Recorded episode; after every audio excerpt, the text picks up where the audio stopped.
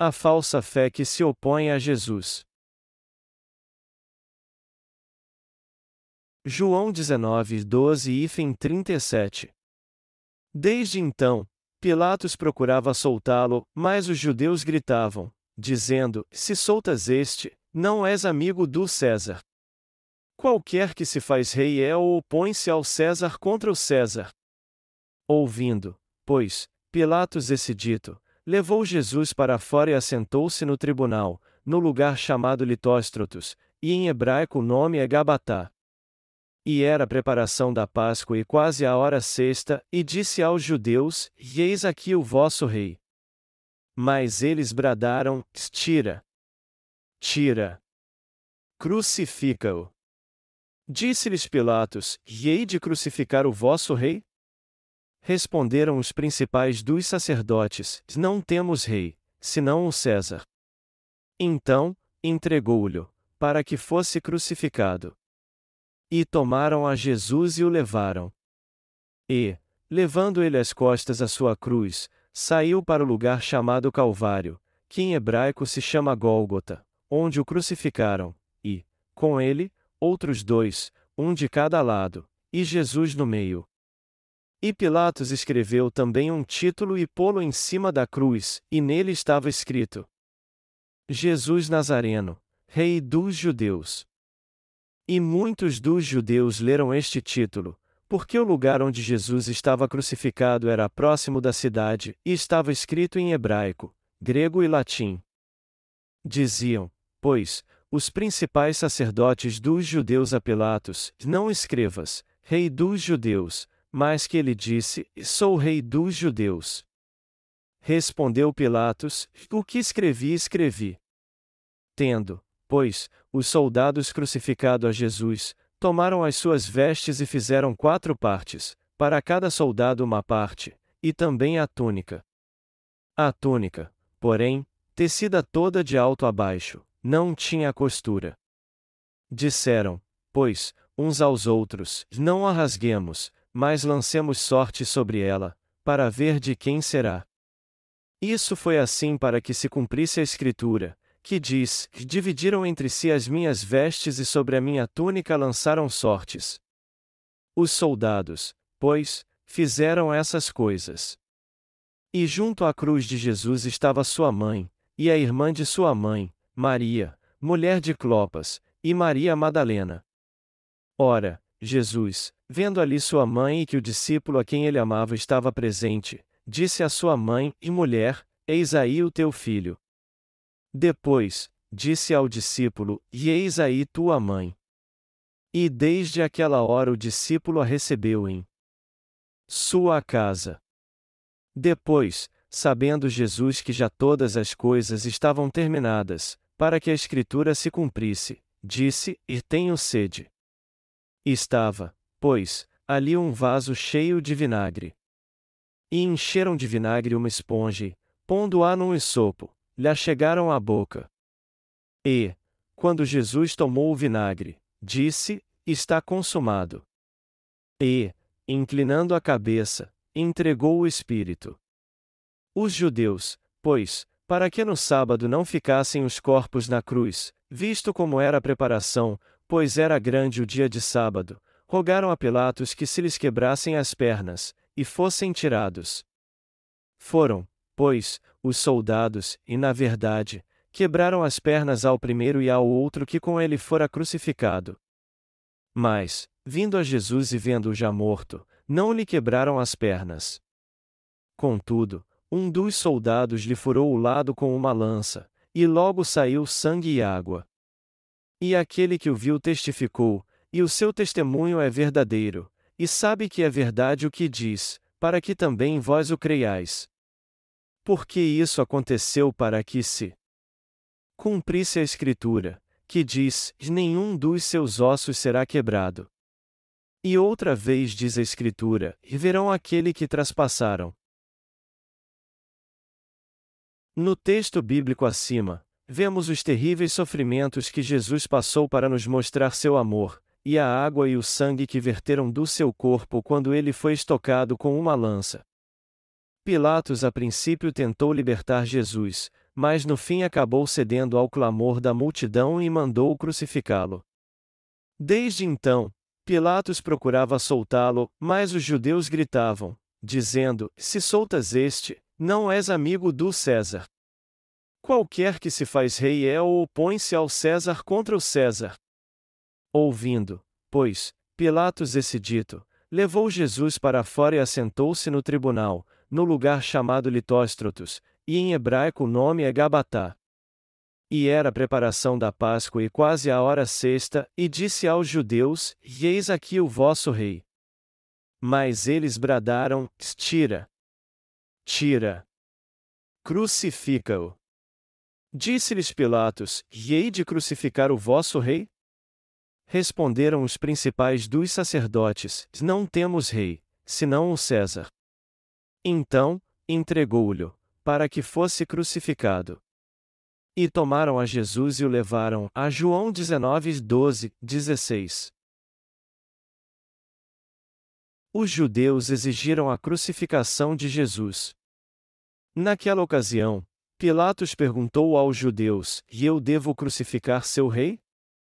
Mas os judeus clamaram: Não temos outro rei senão César. E clamaram cada vez mais alto para que Jesus fosse crucificado. Pilatos tentou libertar Jesus, mas os judeus continuaram clamando para que ele fosse crucificado. Para eles, Jesus não era rei nem Deus. Quem é este Jesus então? Ele não é outro senão o nosso rei. Jesus só é rei porque ele quis muito ser rei? Não, claro que não. Nós temos que entender que Jesus criou todo o universo, ele era e ainda é Rei, Deus e o pastor que nos salvou de todos os nossos pecados. Então, por mais que os judeus não reconheçam Jesus como seu Rei, sem dúvida ele é o nosso Rei. Jesus é Rei e o Criador de toda a raça humana. Ao nascer nessa terra, ele nos mostrou seu amor e nos salvou de todos os nossos pecados. Depois de ser batizado por nós, Jesus morreu crucificado. Os judeus se levantaram contra Jesus e disseram que não tinham outro rei senão César, que era o imperador romano naquela época. Mas isso é realmente verdade? O rei dos judeus é César ou Jesus? A verdade é que Jesus era e é o rei do seu povo, os judeus. César era o rei terreno daqueles que não criam na justiça de Deus. O que era importante para eles era o que eles podiam ver. Mas já que Deus estava vivo e era seu Deus, como eles puderam se opor a ele assim? Se eles crescem nisso realmente, eles jamais teriam feito isso. Jesus disse a Pilatos que os pecados daqueles que o entregaram a ele eram maiores do que os dele. Jesus nasceu em Belém da Judéia, mas foi criado na cidade de Nazaré. Quando tinha 30 anos, ele foi batizado por João Batista. E quando tinha 33 anos, ele morreu crucificado e ressuscitou ao terceiro dia. Como alguém assim poderia não ser o rei dos judeus? Jesus é mesmo o rei espiritual dos judeus. Ele é de fato o rei de todos os descendentes de Abraão. Ele é o Deus de Abraão assim como de todos os seus descendentes. Os judeus rejeitaram Jesus, mas você e eu cremos que ele é nosso rei. Mas ele não é nosso rei apenas, mas de todos que creem nele neste mundo. Jesus é o rei de todos os reis, o Senhor de todos os senhores, o em Deus Salvador. Vamos meditar mais um pouco sobre Jesus, o Filho de Deus. Jesus é nosso Salvador, nosso Mestre, nosso Rei e nosso Pastor. E foi por causa do seu grande amor por nós que ele passou por tamanho sofrimento. Portanto, temos que crer nele de todo o nosso coração e entender que ele sofreu tanto e foi crucificado por nós. Pilatos mandou escrever uma placa com todos os crimes de Jesus e pregá-la sobre sua cruz para que todos pudessem ler: Jesus Nazareno, rei dos judeus. Mas quando os judeus viram isso, eles reclamaram muito e disseram: Por que não está escrito que ele disse que é o rei dos judeus e ao invés de apenas em rei dos judeus? Mas Pilatos disse: O que escrevi, escrevi. Então, não vou mais falar sobre isso. Para mim, ele é o seu rei. Mas apesar disso, vocês entregaram seu rei a mim. Os judeus demonstraram que não temiam a Deus quando se levantaram contra Jesus. Quando eles exigiram que Pilatos o crucificasse, ele disse: Estou inocente do sangue deste justo, considerai isso. E, respondendo todo o povo, disse: O seu sangue caia sobre nós e sobre nossos filhos. A Mateus 27, 2.24 e 25. Já que os judeus invocaram essas palavras de maldição sobre si mesmos, seus descendentes têm sido amaldiçoados desde então. E essa maldição veio sobre eles justamente depois que eles entregaram Jesus para ser crucificado. E eles não somente perderam sua nação por um longo período, mas foram dispersos por todo o mundo também. E mais, eles sofreram o mais cruel holocausto da história da humanidade. Pode estar certo então que todos que não creem em Jesus como seu Rei serão amaldiçoados como eles. E isso comprova também o terrível castigo que espera por aqueles que não creem que Jesus é o Filho de Deus e o Salvador que o salvou de todos os seus pecados. Jesus foi crucificado não porque era fraco. Jesus morreu crucificado porque era fraco? Não, de modo algum. Para nos salvar dos pecados do mundo, Jesus levou todos os nossos pecados ao ser batizado por João Batista, e para ser condenado por causa deles, ele morreu derramando seu sangue na cruz. Nós temos que entender e aceitar isso. Algo que nós também temos que entender é que a pena de crucificação era algo terrível. Quando falarmos da crucificação de Jesus, as palavras não devem sair da nossa boca como se não tivessem sentido algum, ao contrário, temos que dar muita importância a isso, como se os cravos estivessem cravados em nossa própria carne. A crucificação foi algo realmente doloroso e terrível. Imagine alguém pregando cravos nas suas mãos e pés, rompendo tendões e várias veias. A dor insuportável, o sangue escorrendo direto e a carne sendo rasgada foram algo inimaginável. Os médicos já provaram que esse tipo de morte é a mais terrível e dolorosa que uma pessoa pode sofrer. Quando alguém é crucificado e pregado à cruz com cravos enormes pelos pulsos e pelos pés, e corpo fica debilitado, então a carne começa a rasgar, derramando muito sangue. Quando isso acontece, a pressão do sangue aumenta e ele começa a jorrar mais e não para, pois passa a circular mais rápido. Dizem que as câimbras e a dor são inimagináveis. Não há como explicar a dor da crucificação. Não há palavras que possam definir a crucificação. Até porque, ao pensamos nela, nossas emoções são inexprimíveis. Nós apenas dizemos que ele foi crucificado. Você já imaginou o que é ser pregado numa cruz? Como isso é terrível!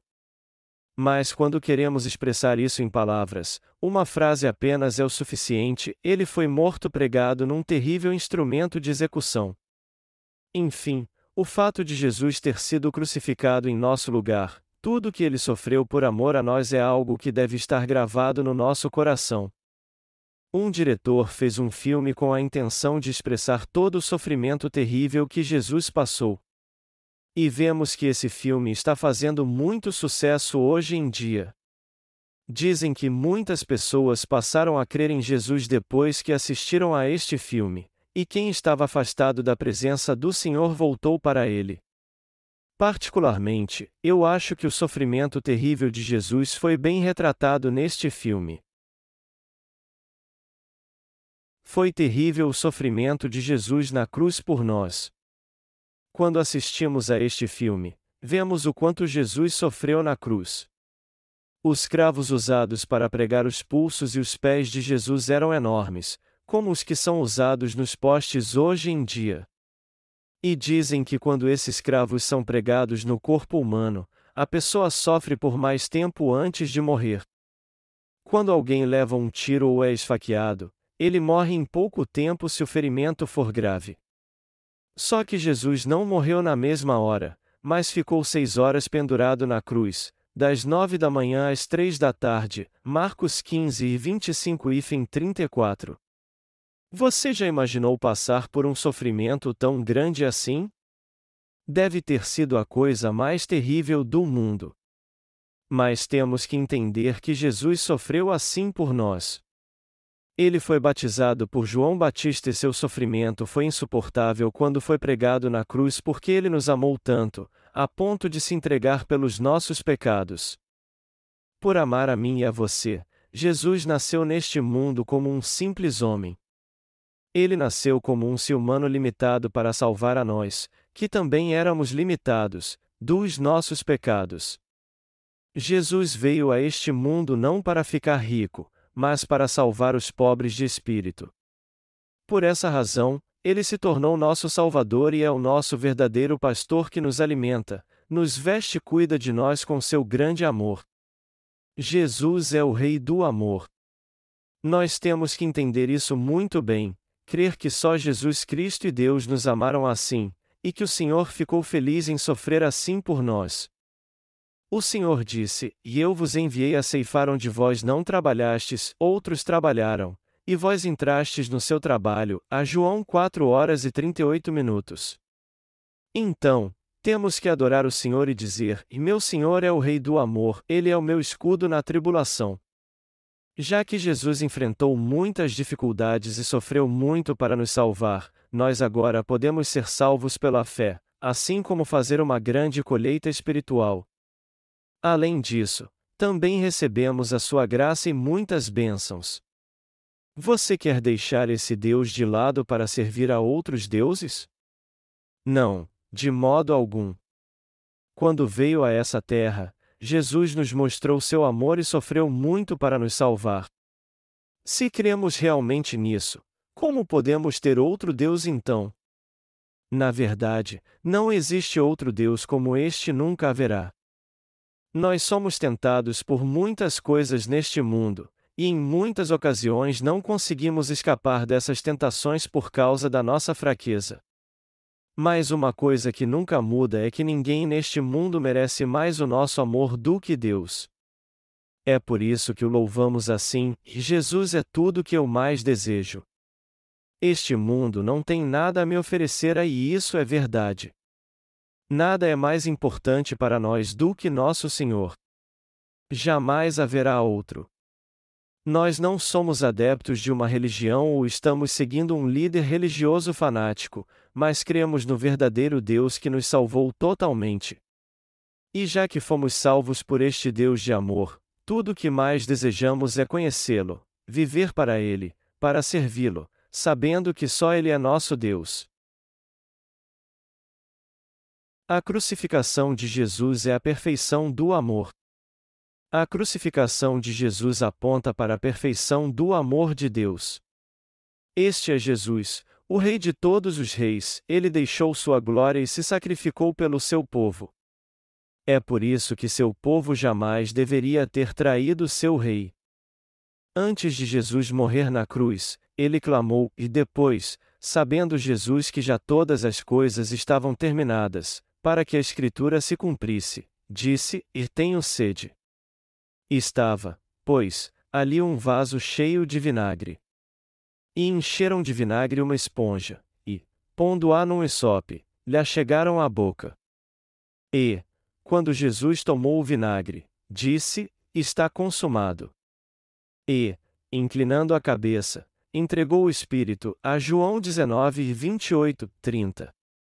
Ele disse a tenho sede a porque tinha perdido todo o seu sangue. E isso significa também que ele nos deu a água da vida eterna. E já que Jesus nos deu essa nova vida, temos que acalmar nosso coração, viver pela fé e não traí-lo. Também temos que amar e seguir o Senhor para sempre vivermos com Ele. A Bíblia diz que quando o Senhor morreu na cruz, um soldado estocou seu peito com uma lança, e que nessa hora saiu água e sangue. A água e o sangue que saíram do seu peito significam que Jesus de fato morreu na cruz. Do ponto de vista médico, quando alguém morre, água e sangue saem do seu corpo separadamente.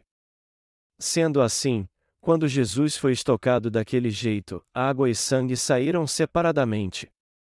Infelizmente, há pessoas que duvidam que Jesus morreu na cruz e ressuscitou dos mortos ao terceiro dia, e dizem: como pode alguém levar três horas para morrer? Ele não poderia ter morrido antes? Ele deve ter desmaiado e depois acordado. No entanto, o fato de a água e o sangue terem saído separadamente do seu corpo não deixam nenhuma sombra de dúvida de que Jesus morreu realmente, como está escrito. Qualquer um morreria se fosse estocado daquele jeito. E o próprio fato de Jesus ter recebido aquela estocada prova que ele estava morto realmente. E se Jesus tivesse mostrado seu poder e ressuscitado naquela hora, os soldados com certeza ficariam muito surpresos por ele voltar à vida. E como costume daquela época, os soldados quebraram as pernas dos dois criminosos que foram crucificados para confirmar sua morte. Mas quando olharam para Jesus, por perceberem que ele já estava morto, eles não quebraram suas pernas, ao contrário, um dos soldados estocou seu peito com uma lança para se certificar que ele estava mesmo morto. Foi assim que Jesus foi pregado na cruz e morreu seis horas depois. Jesus sofreu muito por nós. Por isso, não devemos crer em Jesus e viver para Ele com fé até o fim? As coisas estão sempre mudando, mas jamais devemos esquecer do amor do Senhor. Se você tiver fé no coração, o amor de Deus estará em você. Além disso, já que o Senhor nos deu seu grande amor e nos salvou, nada mais justo do que fazermos sua obra e alegrarmos muito o seu coração com isso. Fazendo isso, viveremos com o Senhor tendo um só coração com Ele e o seguiremos sempre. É isso que agrada o coração do Senhor. Embora Jesus não fosse rei para os que eram contra ele, ele era o rei soberano dos fiéis. Para os que não creram nele como rei, Jesus veio para julgar, mas para os que creram nele, ele veio como rei que lhes concede bênçãos. Pilatos mandou escrever na cruz as palavras: Jesus de Nazaré, Rei dos Judeus, a porque Jesus era mesmo Rei dos Judeus. E por ser o Rei do seu povo, ele se sacrificou por ele sem guardar ressentimento. Existe rei assim neste mundo? Não, não existe. É claro que alguém pode morrer pelo seu país ou por um amigo, mas essa morte, na verdade, é para ele mesmo, ou seja, para ele se tornar mártir ou ficar famoso. Mas Jesus morreu mesmo por mim e por você, assim como ressuscitou por mim e por você também. E algum dia, muito em breve, nosso Senhor voltará a essa terra para nos buscar. Quando pensamos na morte de Jesus, a pergunta que surge é essa: quem de fato matou Jesus? Foram os judeus que o mataram ou os soldados romanos? Dizem que essa pergunta traz à tona uma questão polêmica. Se os judeus analisarem a vida de Jesus, eles com certeza vão querer discutir este assunto. E algo maravilhoso parece estar acontecendo, pois muitos judeus hoje estão crendo em Jesus. Mas, meus amados irmãos, os que mataram Jesus podem ser encontrados em todos os lugares. Eles são aqueles que não creem em Jesus. Os que não creem em Jesus como seu Deus e Salvador são como os seus inimigos que clamaram pela sua crucificação. Eles são os judeus carnais, e não os injudeus espirituais. Nós podemos viver sem Jesus? Não, não podemos viver sem Jesus? Todas as criaturas, inclusive o ser humano, podem viver sem Deus? Não, claro que não. Nós só podemos viver porque Deus nos dá a luz do sol. Do mesmo modo, só podemos viver por causa de Deus e de Jesus Cristo, nada mais. Apesar de crermos em Jesus como nosso Salvador, há muitos que são teimosos e se recusam a crer nele. Nós temos dito repetidas vezes que a Jesus veio a essa terra para nos salvar e morreu na cruz depois de ser batizado. Ele então ressuscitou dos mortos e assim nos salvou de modo perfeito. Quem não crê nesse grande amor de Deus precisa entender que o castigo que virá sobre eles é muito grande. Eles podem até viver muito bem nessa terra, mas um dia serão levados, como um porco robusto é levado ao matadouro. Os que não creem em Jesus terão o mesmo destino desse porco e serão levados ao matadouro. E talvez o porco tenha até melhor sorte do que eles.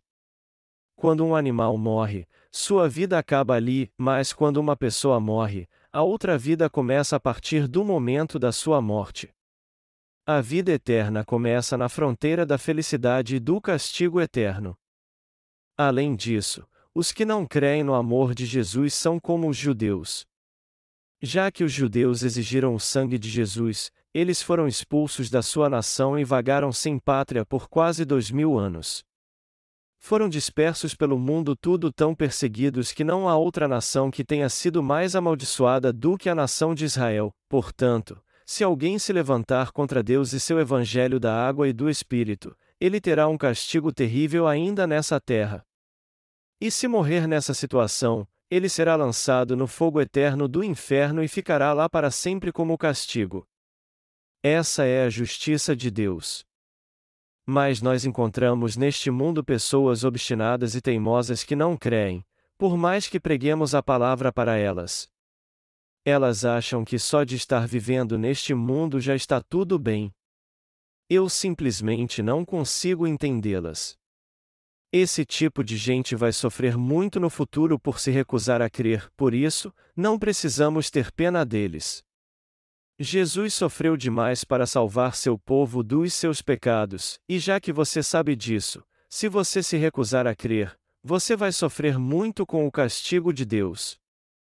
Já que é assim, que tipo de obra temos que fazer para o Senhor, que passou por um sofrimento terrível na cruz para salvar a todos neste mundo, inclusive a mim e a você?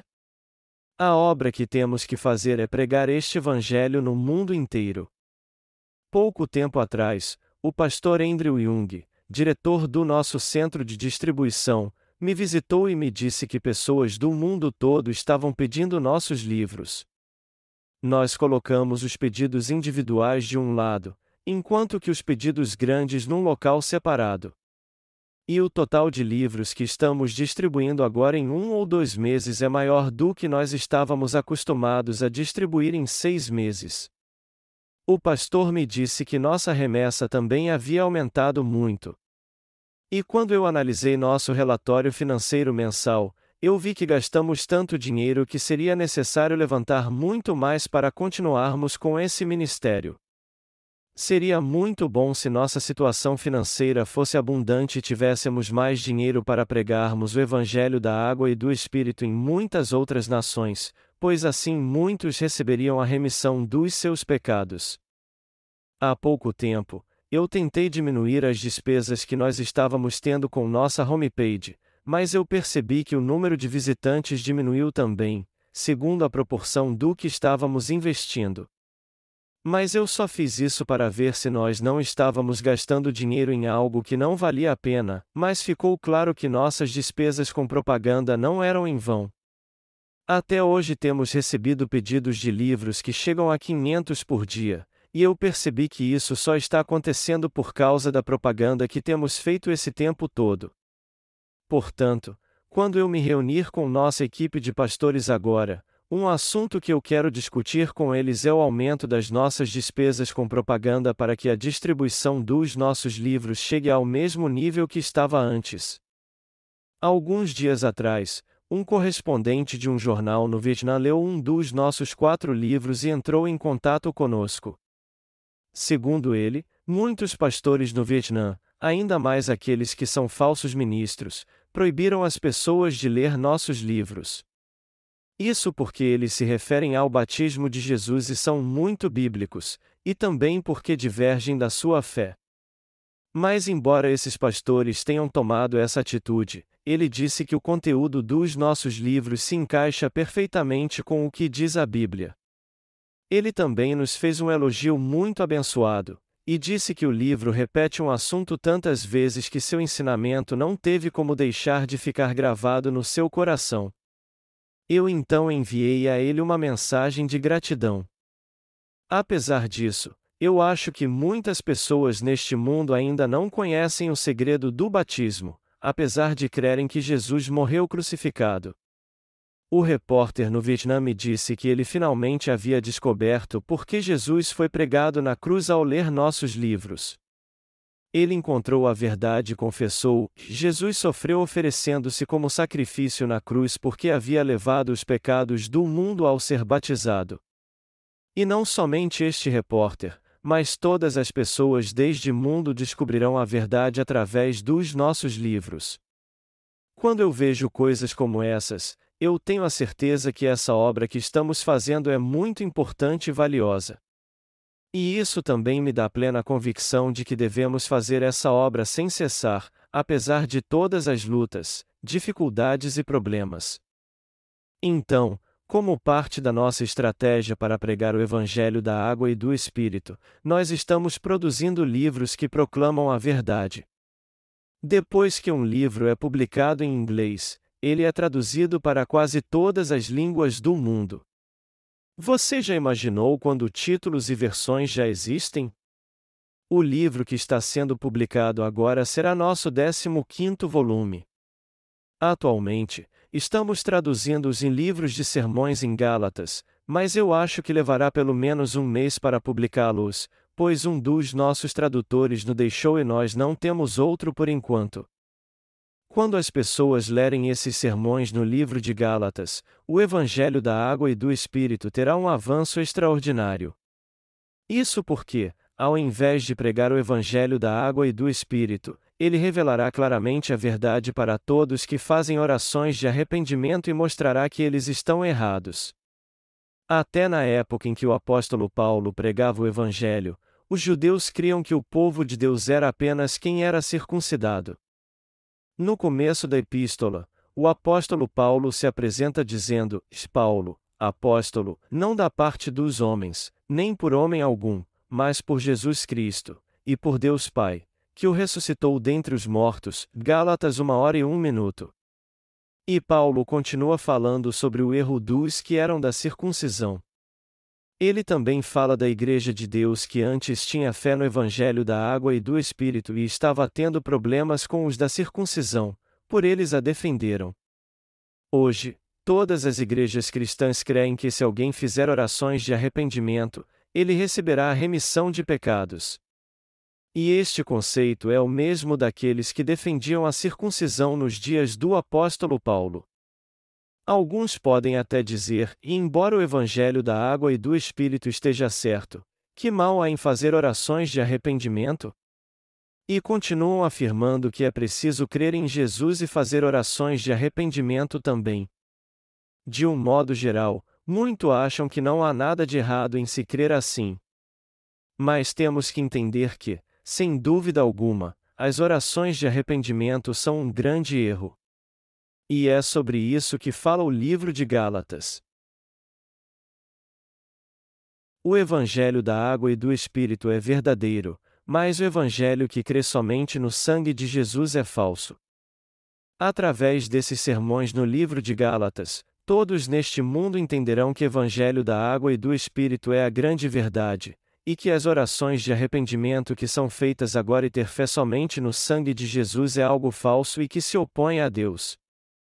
Só de ler o primeiro volume dessa série, as pessoas dirão: E agora eu sei o que é heresia.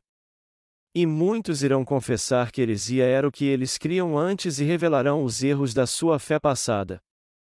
Como um tsunami, os livros de sermões em Gálatas vão abalar o seio do cristianismo e causar grandes mudanças. Isso porque as pessoas começarão a ver que tudo o que elas creram antes era algo completamente contrário a Deus. E eu espero sinceramente que esses cristãos entendam logo que sua fé está não apenas um pouco errada, mas totalmente errada. Através deste ensinamento, eu espero que eles possam ter seus pecados purificados crendo em Jesus e no seu Evangelho da água e do Espírito. Amados irmãos, fazer orações de arrependimento crendo apenas no sangue de Jesus é se opor diretamente ao amor de Deus. Vocês acham mesmo que seus pecados desaparecem por vocês fazerem muitas orações de arrependimento? Os judeus clamaram: Crucifique-o! Crucifique-o! E disseram que não tinham outro rei senão César. Mas será que Jesus é inferior a César? Será que o Evangelho da água e do Espírito é inferior à fé que crê somente no sangue da cruz e nas muitas orações de arrependimento? Se alguém pudesse ser purificado dos seus pecados fazendo orações de arrependimento, tudo o que Jesus fez então foi em vão. Isso não seria o mesmo que se opor a Jesus? Essa falsa fé é uma afronta aberta ao amor de Jesus. Muitas pessoas ainda creem apenas no Jesus crucificado e clamam em alta voz que, com orações de arrependimento, elas podem ter seus pecados purificados, já que creem nele. Mas esse tipo de fé está 100% errado, é uma crença e uma doutrina criada por homens que desprezam o amor de Deus e sua salvação. Estes livros com sermões explicam passo a passo por que isso está errado. Por isso, eu estou pensando em enviar estes livros para o mundo todo. Ao ler este simples volume, muitos passarão a entender que o que eles têm crido até hoje não é a verdade nem o amor de Deus, e que todo esse tempo eles têm desafiado a Deus congregando nas igrejas colossais que construíram. Do ponto de vista de Deus, construir esses templos monumentais é uma afronta a Ele. Em frente ao edifício do Congresso nos Estados Unidos, há um obelisco chamado Monumento a Washington. Esse obelisco parece uma espada, mas o que ele mostra realmente é as pessoas desafiando a Deus. Do mesmo modo, quando as pessoas usam todas as suas forças para fazer orações de arrependimento, elas simplesmente não estão fazendo algo tolo e desperdiçando suas forças, haja vista que o Senhor já fez tudo isso antes por elas? A verdade é que muitos cristãos pecadores estão é desafiando a Deus hoje em dia. Creia no Evangelho da Água e do Espírito de Deus. No texto bíblico deste capítulo, vemos que Jesus disse quando morreu na cruz: Tenho sede e a está consumado. E Jesus consumou tudo mesmo. Então, será que ele precisa da nossa força e da nossa ajuda para fazer alguma coisa a mais? Nós só temos que crer na obra que ele fez por nós. A pergunta que deve ser feita é essa então: que erro há na sua salvação que nos leva a chorar e fazer orações de arrependimento? A obra que Deus fez vindo a essa terra para nos salvar foi imperfeita por acaso? Antes do fim dos tempos, todo mundo entenderá que sua fé estava errada. Só que muitos ainda têm uma fé errada e dizem que nós não podemos receber a salvação crendo somente no sangue da cruz e tendo uma vida de retidão. Assim como os que defendiam a circuncisão não receberam a remissão dos seus pecados, os que fazem orações de arrependimento também não a receberam. Quem só crê no sangue da cruz não conhece o batismo de Jesus. É por isso que eles fazem orações de arrependimento e ainda estão com seus pecados intactos no coração. E isso acontece porque eles não passaram seus pecados para Jesus, pois não creem no seu batismo. Mas isso é tudo que os que não creem no verdadeiro Evangelho têm a fazer. Temos que entender que essas pessoas não irão para o céu, nenhuma delas. Você pode até questionar isso e dizer: você pode mesmo dizer isso dessas pessoas?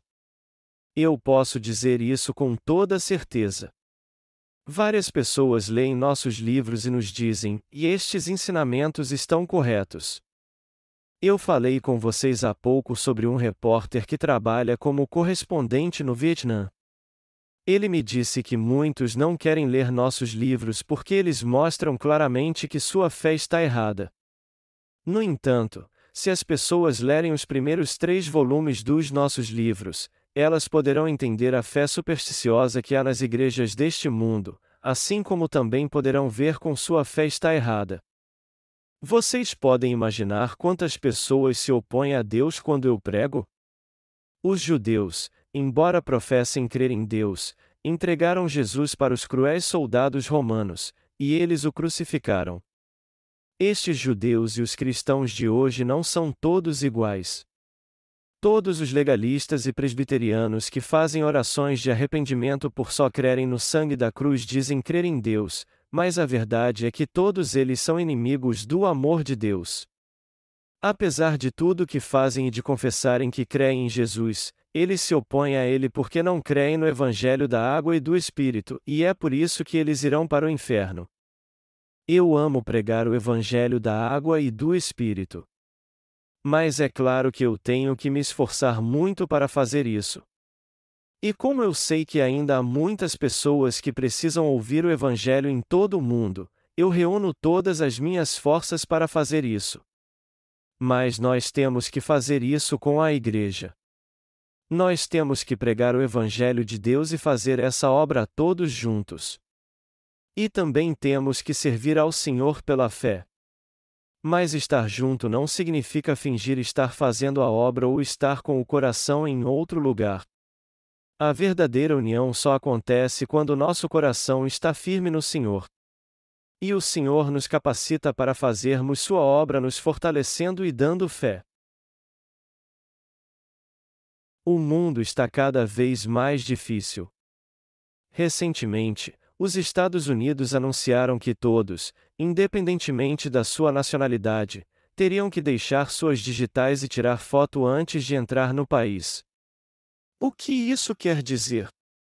Sete países da antiga União Soviética também se uniram às forças de paz da ONU. O que você acha que significa tudo isso? Significa que os Estados Unidos estão fazendo aliança com todos os países, e que os que não fizerem parte dessa aliança serão considerados seus inimigos. A marca que será usada no fim dos tempos está sendo preparada rápida e silenciosamente. E o dia de receber essa marca na testa ou na mão direita está muito próximo, pois os ataques terroristas estão aumentando e fazendo com que o mundo fique cada vez mais caótico. Então, temos que vigiar até que esse tempo chegue. Em breve, um terrível ditador aparecerá e os dias de grandes tribulações que tememos chegarão. O presidente de uma grande nação não está tentando atualmente impor uma política para que todo o mundo fique sob seu domínio? Do ponto de vista humano, ele é um grande líder e uma pessoa preparada para ser o presidente ou o líder do mundo inteiro. Isso porque a visão que ele tem de tudo é bem ampla. Só que há uma resistência muito grande do mundo todo a ele porque ele é um homem que defende a guerra, e, se tiver que declará-la, o faz sem pensar duas vezes. E é triste sabermos que líderes como este continuarão aparecendo no futuro. Um verdadeiro líder precisa saber como implementar sua política. Ele precisa ter visão do futuro e propor uma direção para uma vida de fé apresentando uma política viável a todos. Quanto a nós, que seguimos este líder, temos que estar sempre junto a ele para ajudá-lo no que for preciso em sua liderança. Se um líder não sabe como implementar uma política, nada do que ele fizer dará certo. Por mais que alguém seja talentoso, se ele não souber como implementar uma política, ele não pode ser um líder. E o mesmo vale para todos que são líderes mundiais ou que governam uma nação. Um líder precisa implementar sua política muito bem. Se um líder implementa políticas para governar um país e procura aprimorá-las cada vez mais, esse país será rico e poderoso.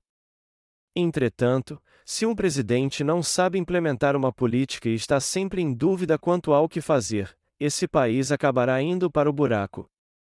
Já que sabemos disso, temos que orar pela economia da nossa nação, pela estabilidade política e pelos nossos líderes. Isso porque nós só poderemos servir bem ao Evangelho se a condição do nosso país for estável. Se a situação de um país é instável, seus cidadãos ficam preocupados e deixam de gastar. Se isso acontecer em nosso país, a economia será abalada e não poderemos mais servir ao Evangelho aqui. Sendo assim, temos que orar pela estabilidade política e a prosperidade da nossa nação e das outras nações onde estamos pregando o Evangelho. Como eu disse antes, eu sou muito feliz por poder pregar o Evangelho da água e do Espírito com todos vocês. E assim como nosso Senhor se sacrificou por nós, eu sempre penso que devemos agradar seu coração vivendo para ele pela fé. É assim que eu procuro viver todos os dias. Nós temos que agradar o coração de Deus pregando o Evangelho da água e do Espírito até ele voltar. Quando eu vou a um culto fúnebre para dar meus pêsames a alguém, eu vejo que a vida não é nada. No fim, quando alguém morre, tudo neste mundo se torna irrelevante, pois essa pessoa a partir de então deixa este mundo material e vai encarar seu destino na outra vida. É por isso que eu acho que eu tenho que estar preparado para não ser condenado e sofrer muito por causa dos meus pecados. Nós que somos crentes temos que nos preparar pela fé antes de deixarmos essa vida. Infelizmente, há muita gente que não se prepara tendo fé no Evangelho da água e do Espírito. E quando eu vejo essas pessoas, eu fico com pena delas. Então, eu percebo como sou abençoado por Deus ter me confiado a missão de pregar o Evangelho da água e do Espírito. E quanto mais eu prego o Evangelho da água e do Espírito, mais sou fortalecido espiritualmente. É por isso que sempre que eu vou a um culto fúnebre para dar meus pêsames a alguém, eu prego o Evangelho da água e do Espírito como se fosse um culto de avivamento. Eu digo a todos para se preparar para a vida eterna, porque ninguém sabe quando vai morrer. Eu espero que você também se prepare para o dia da sua morte. Meus amados irmãos, eu sempre sou muito grato por toda a obra de Deus. Embora nos decepcionemos muito, é natural isso acontecer. Mas apesar disso, eu vou manter meu coração firme e viver pela fé até o fim, Pregar o Evangelho da água e do Espírito é uma obra que não terminou ainda, talvez esteja apenas começando.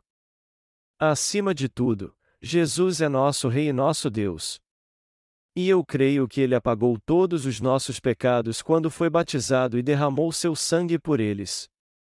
O sacrifício de Jesus tem que estar gravado em nosso coração. O Senhor nos deu seu grande amor para nos salvar de todos os nossos pecados.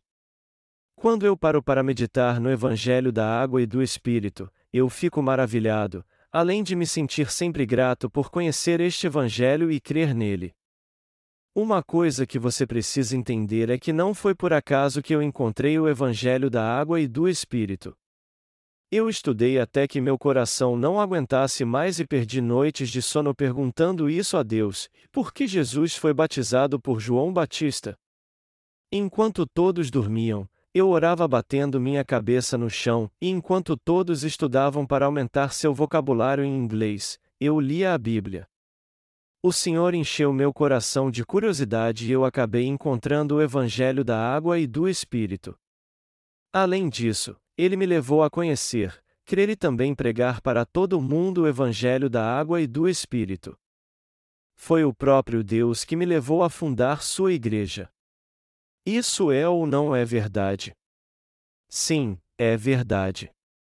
A Igreja de Deus não foi fundada pela vontade de nenhum ser humano. E já que nós que somos justos nos reunimos através do Evangelho da Água e do Espírito para sermos obedientes a Deus, este Evangelho tem sido pregado naturalmente no mundo inteiro. Então, o que você precisa saber é que isso não é algo que aconteceu por acaso, mas foi um ato direto da sabedoria e da revelação de Deus. É algo pelo qual devemos ser muito gratos a Deus. A partir de agora, tudo neste mundo mudará muito rápido. Com o avanço da internet, muitos poderão ler o Evangelho da Água e do Espírito em e-book, e isso é maravilhoso. Então, nós traduziremos nossos livros em vários idiomas, o lançaremos na internet como e-books, os publicaremos como livros normais e daqui mesmo pregaremos o Evangelho da Água e do Espírito no mundo inteiro. Deus nos deu essa sabedoria. Foi de modo muito simples que começamos a pregar este Evangelho da Água e do Espírito. Mas é claro que sabíamos que não havia ninguém neste mundo pregando-o. No começo, nós compramos um computador para começar a produzir nossos livros, no qual sabíamos apenas digitar. Você não imagina como nós sofremos por não sabermos usar o computador. Mas as coisas melhoraram. Nós não estamos na era do Pentium e da internet sem fio? A coisa cresceu tão rápido que hoje podemos ter acesso a qualquer parte do mundo navegando pela internet. Assim, estamos pregando o Evangelho da Água e do Espírito usando este benefício da sociedade informatizada. Atualmente, o número de pessoas que visitam nosso site passou de 5 mil por dia, e o Evangelho está sendo pregado numa velocidade enorme. A obra que Deus faz é assim. Mas apesar disso, quando eu vejo a obra que nós estamos fazendo agora, eu não me deixo levar pela alegria ou emoção, pois eu percebo o quanto somos limitados. Nós procuramos olhar para nós mesmos para ver se estamos fazendo a obra com zelo e pela fé ou se o resultado do nosso ministério tem trazido orgulho e uma sensação de autossuficiência ao nosso coração. É Deus quem tem feito toda essa obra. Foi Ele quem nos deu esses instrumentos eletrônicos maravilhosos para fazermos Sua obra. E é por isso que eu vou pregar até o dia do Senhor voltar, para que possa ouvir dele, servo bom e fiel você tem sido fiel até nas obras mais simples, foi por isso que eu confiei muito a você. Até que esse dia chegue, quando o Senhor nos confiará muitas coisas e nos dará muitas bênçãos, temos que fazer Sua obra sem cessar. Eu vejo muita gente hoje em dia sofrendo com resfriados e gripe. Então, eu peço a vocês que cuidam muito bem da sua saúde para que vocês possam servir ao Evangelho com todas as suas forças.